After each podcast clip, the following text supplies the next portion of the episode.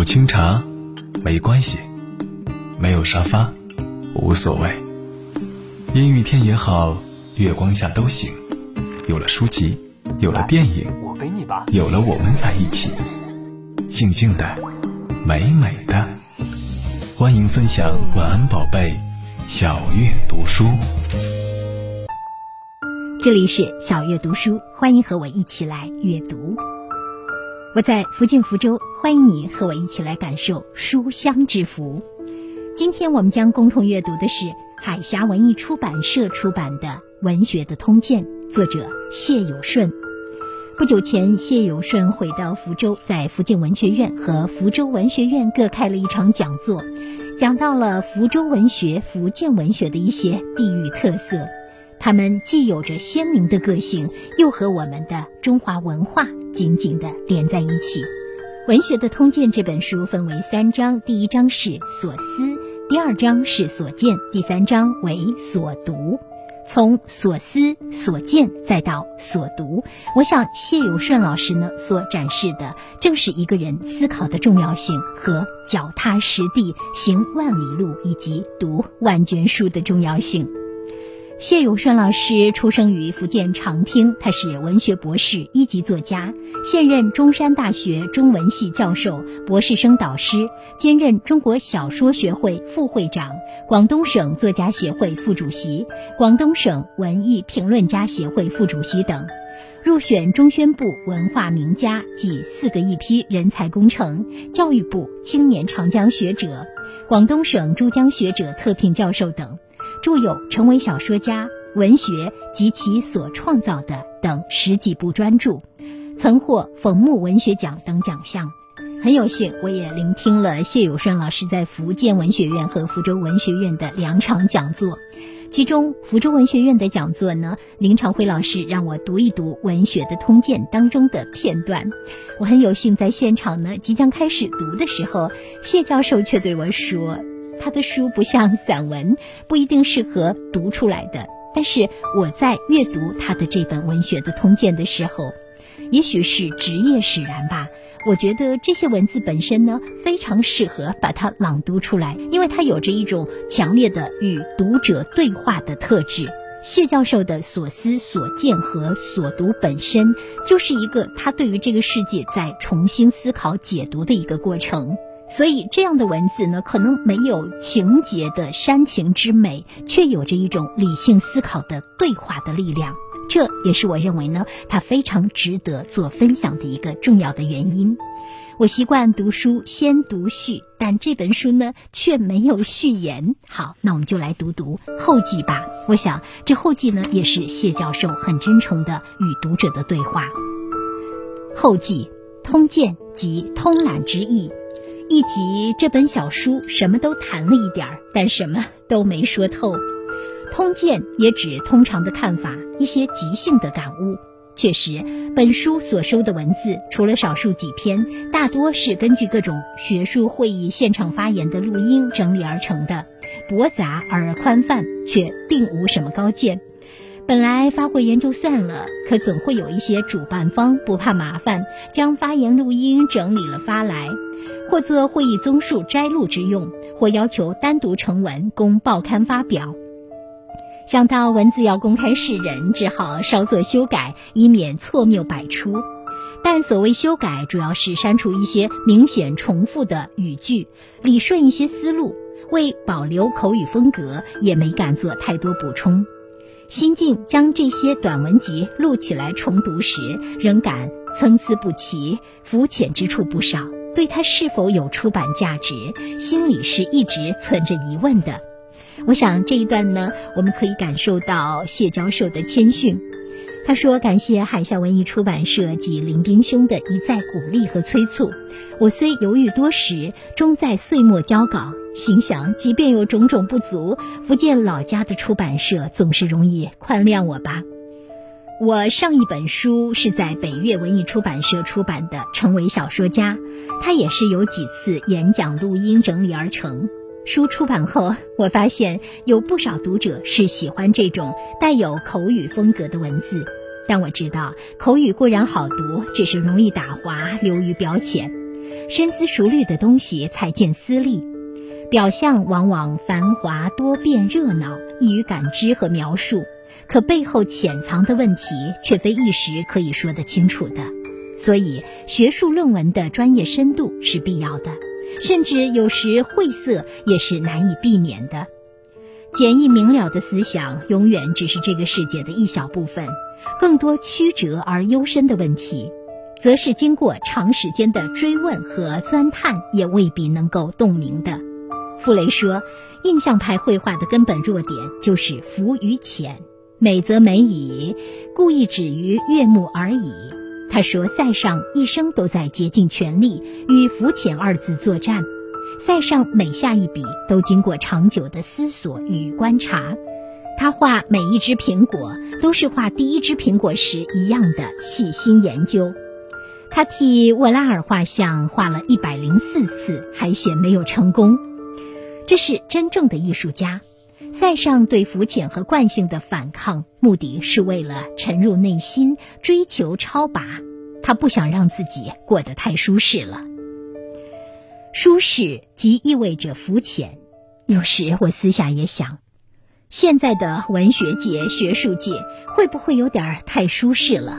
稍有积累的写作者，发表出版的机会很多，会议活动也不断。比之一二十年前，真是热闹太多了。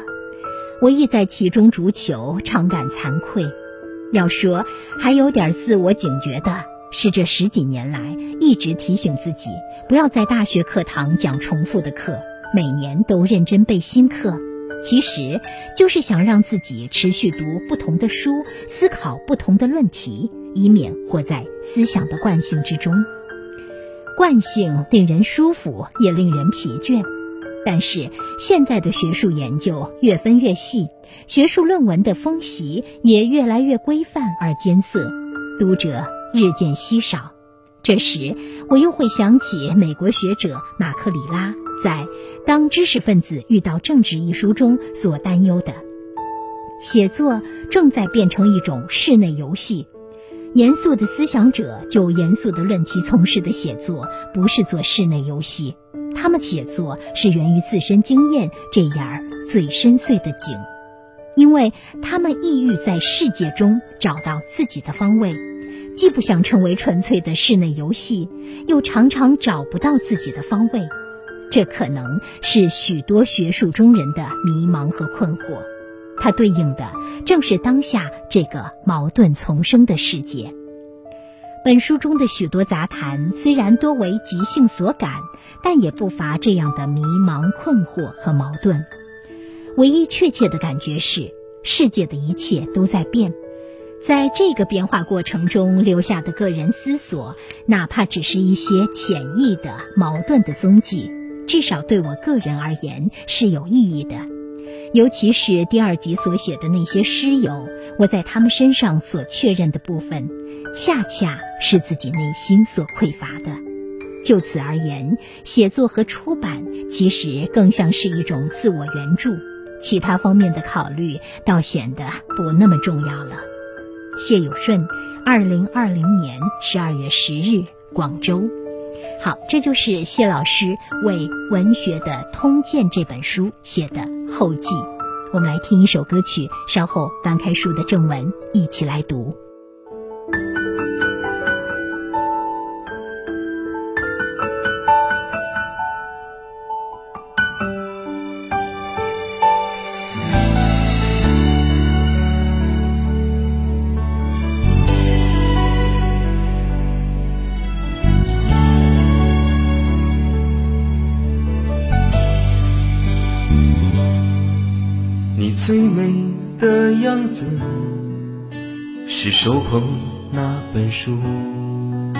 我靠近你的时候，你毫无察觉那样的专注，在茉莉花海般的车厢里，因为你，我们都不再孤独。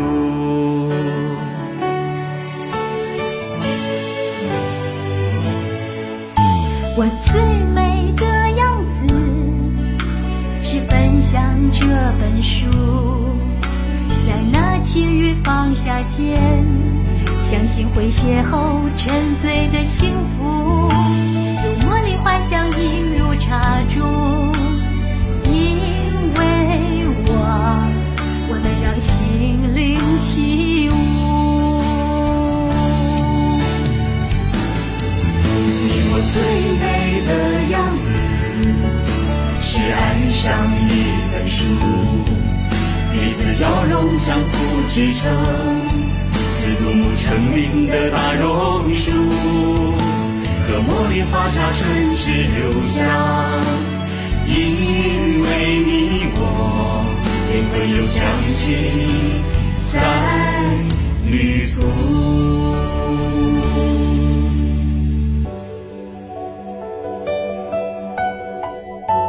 关关雎鸠，在。河之洲，窈窕淑女，君子好逑。参差荇菜，左右流之，窈窕淑女，寤寐求之。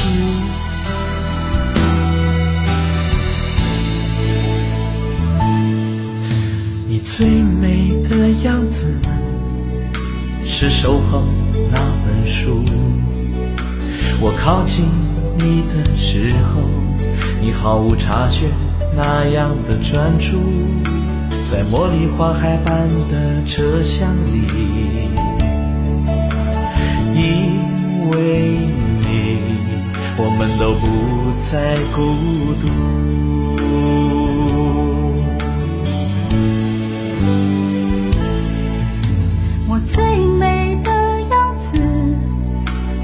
分享这本书。再拿起放下剑，相信会邂逅沉醉的幸福。用茉莉花香映入茶中，因为我，我们要心灵起舞。你我最美的样子，是爱上一本书。彼此交融，相互支撑，似独木成林的大榕树，和茉莉花茶唇齿留香。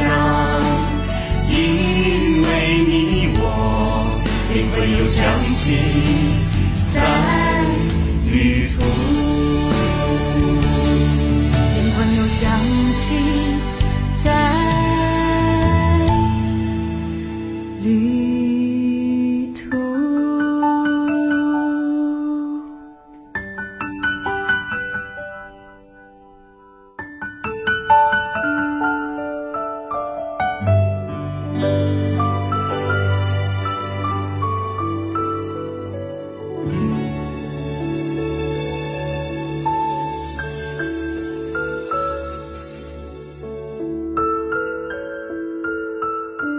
小月读书，感谢你的继续分享。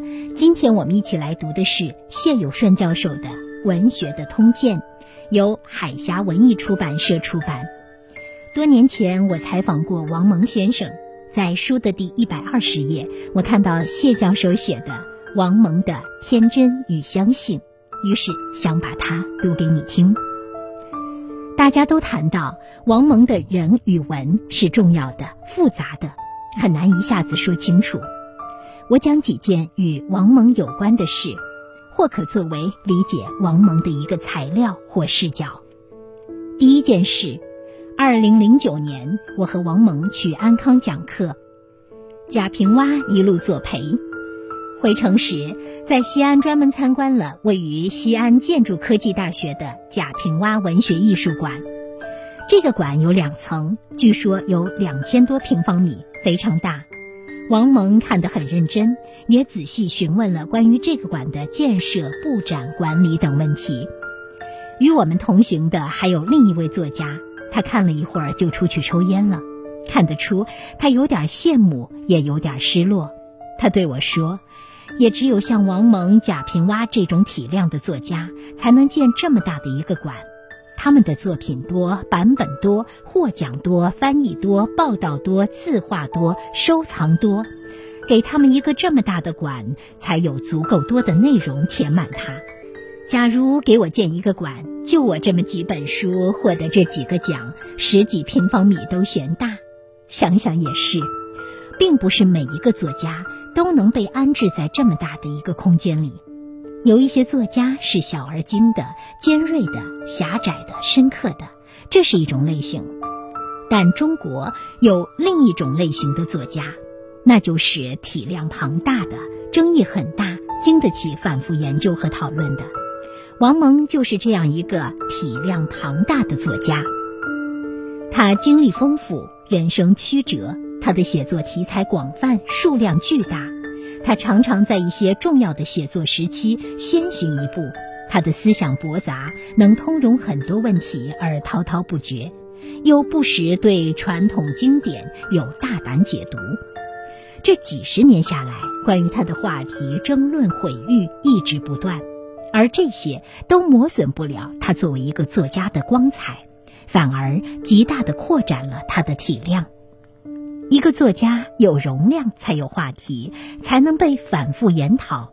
相反，有一些争议，如果放在那些体量很小的作家身上，很快会将他压垮。这就好比我们到一些古村落，看那些古代留下来的石拱桥，这些石拱桥是根据当年马车的重量来造的。倘若今天我们把五十吨的大卡车开上去，它就会被压垮。所以，作家没有体谅，荣誉多了也未必是好事。名不符实，最终会把作家压垮。而王蒙受得起文学界的一切誉与毁。他写小说、诗歌、散文、随笔、评论；他解读《红楼梦》，重读老子、庄子等等。他的写作边界和思想容量，确实超越了很多作家。第二件事，多年前我曾请王蒙到东莞演讲，专门讲《红楼梦》，讲座由我主持。他讲到《红楼梦》里的元春省亲，元春说起宫中的不愉快，虽富贵已极，骨肉各方，然终无意去时。贾政含泪回道：“贵妃切勿以正夫妇残年为念。”唯夜夜兢兢、勤谨恭肃以事上，恕不负上体贴眷爱如此之隆恩也。我清楚地记得，王蒙说，每次读到贾政这一段话，“贵妃切勿以正夫妇残年为念”，他都会潸然泪下，为贾政的忠心而感动。这是特别值得来分析的一种心理。这种忠不能简单的以封建思想来对待。它在中国一直是极重要的价值观，不能以我们现在的思想来看贾政的言论，否则就是一种误读。王蒙对这种忠有一份体认和感情，这甚至可以看作是他人生写作的一个解码口。他是自己选择了革命，选择了共产主义，选择了这种政治信仰。他对自己的选择是有很深的感情和投入的。不是说他没有反思，但所有的反思都建立在一个前提下，那就是他从来没有怀疑过自己所信的。他不能颠覆自己的过去。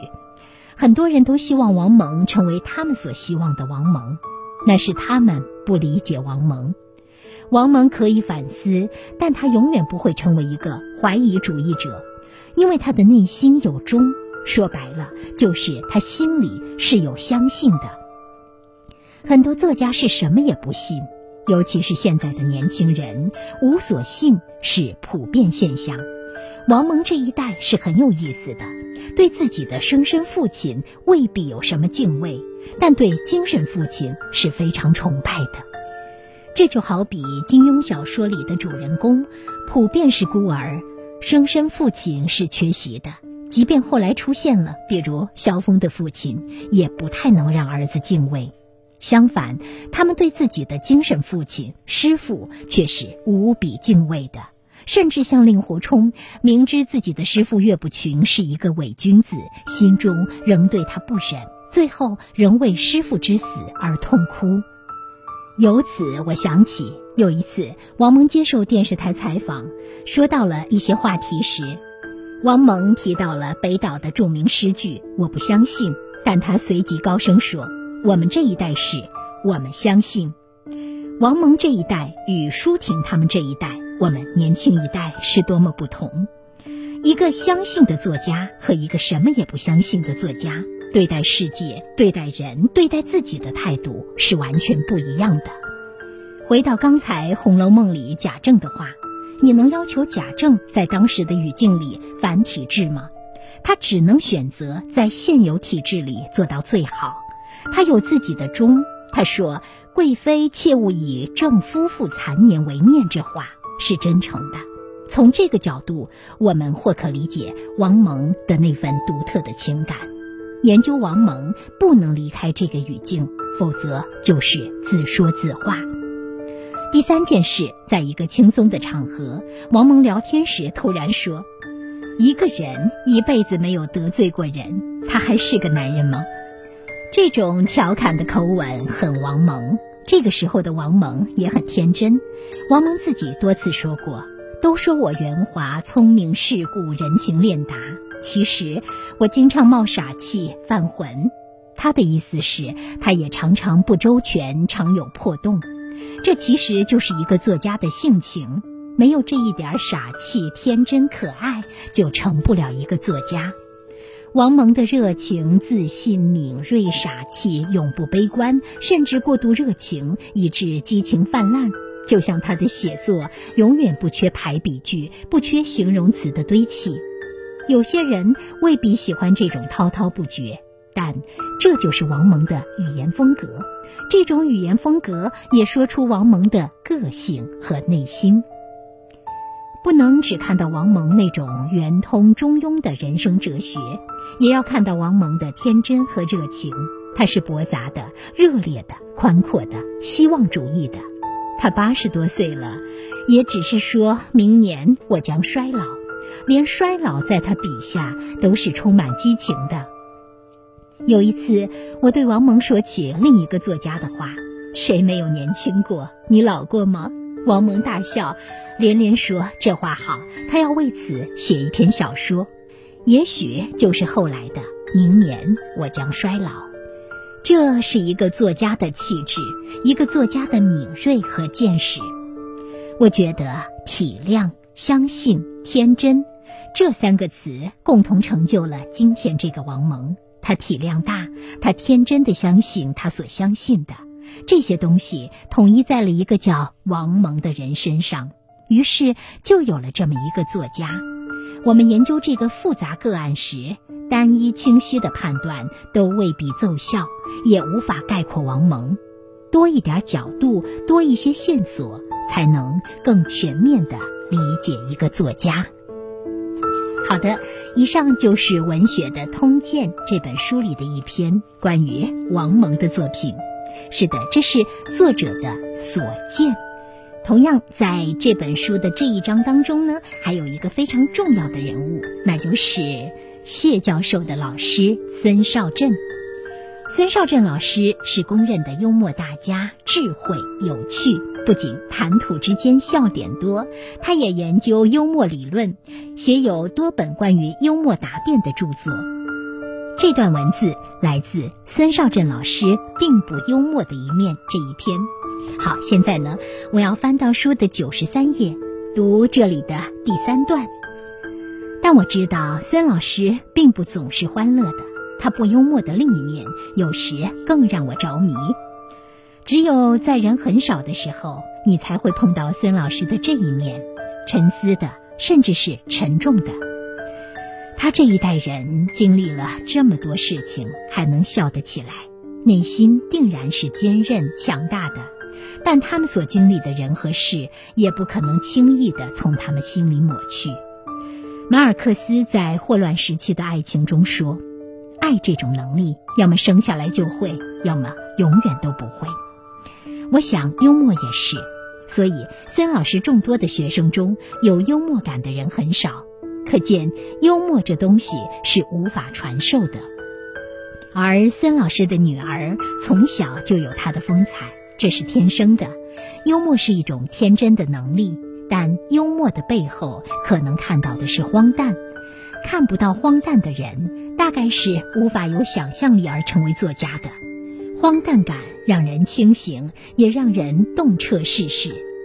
有时孙老师会小声地问我：“某某人怎么会在乎这个东西？某某人怎么会做这个事儿？”他感到诧异。正是因为他看到了这事背后的荒诞，他自己的人生有过惊涛骇浪、命悬一线的时候，也出现过好多次。他很清楚现实的残酷和虚无，很多时候他其实是冷眼看着这个世界，看着这个世界中的很多人。他之所以和他们不一样。因为在他的心里，永远有一块自己的领地，孤傲地存在着。孙老师幽默，但从不游戏人生。他表面好玩，内心却沉重。他的深刻正源于此。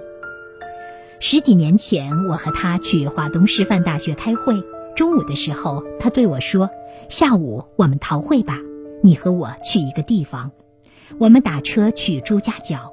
路上我才知道，他曾经在朱家角读小学，已经五十多年没有回去了。到了朱家角，他还能记起每一个地方，当时开的是什么店，什么人在那儿，他在哪儿读书，在哪儿理发，记忆里真是超群。然后我们循着一个并不清晰的地址去找他当年的语文老师，找到了吗？我读到这里的时候，我们的节目时间已经差不多了。期待你亲自翻开书去寻找答案，它在书的第九十四页。谢谢你来听小月读书。今天我们读的是谢有顺的《文学的通鉴》，希望你也有机会把它捧读在手。愿你阅读快乐，有收获。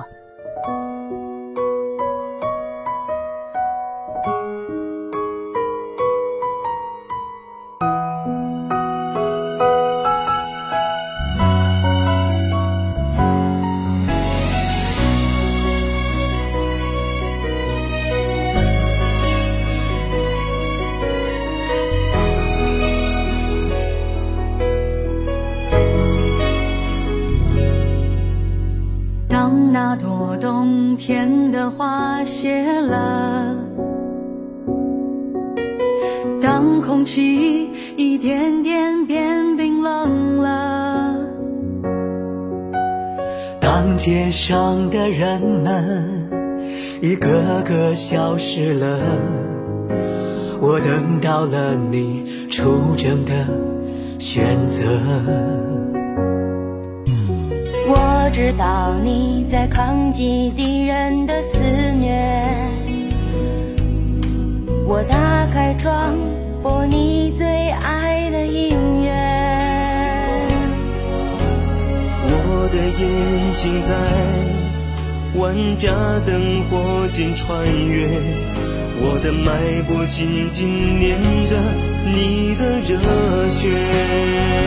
没有一个冬天不可逾越，热切希望将融化那冰雪，彼此相互撑。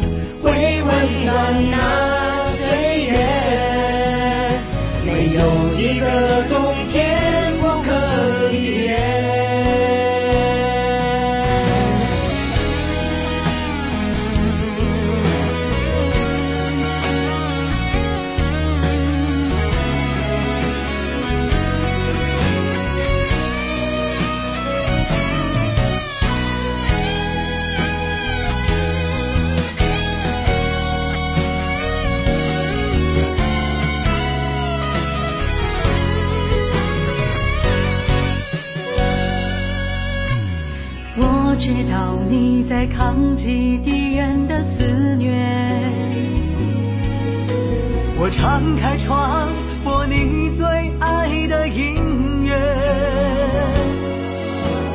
我的眼睛在万家灯火间穿越，我的脉搏紧紧连着你的热血。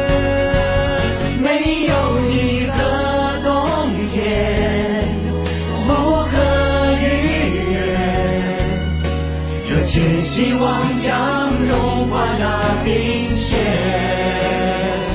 彼此相互支撑，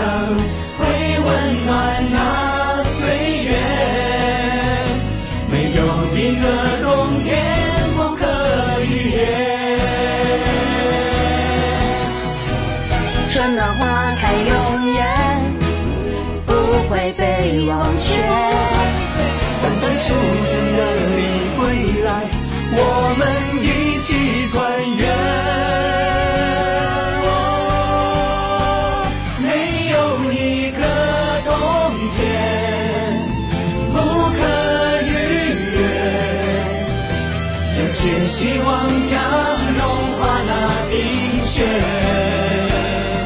彼此相互支撑。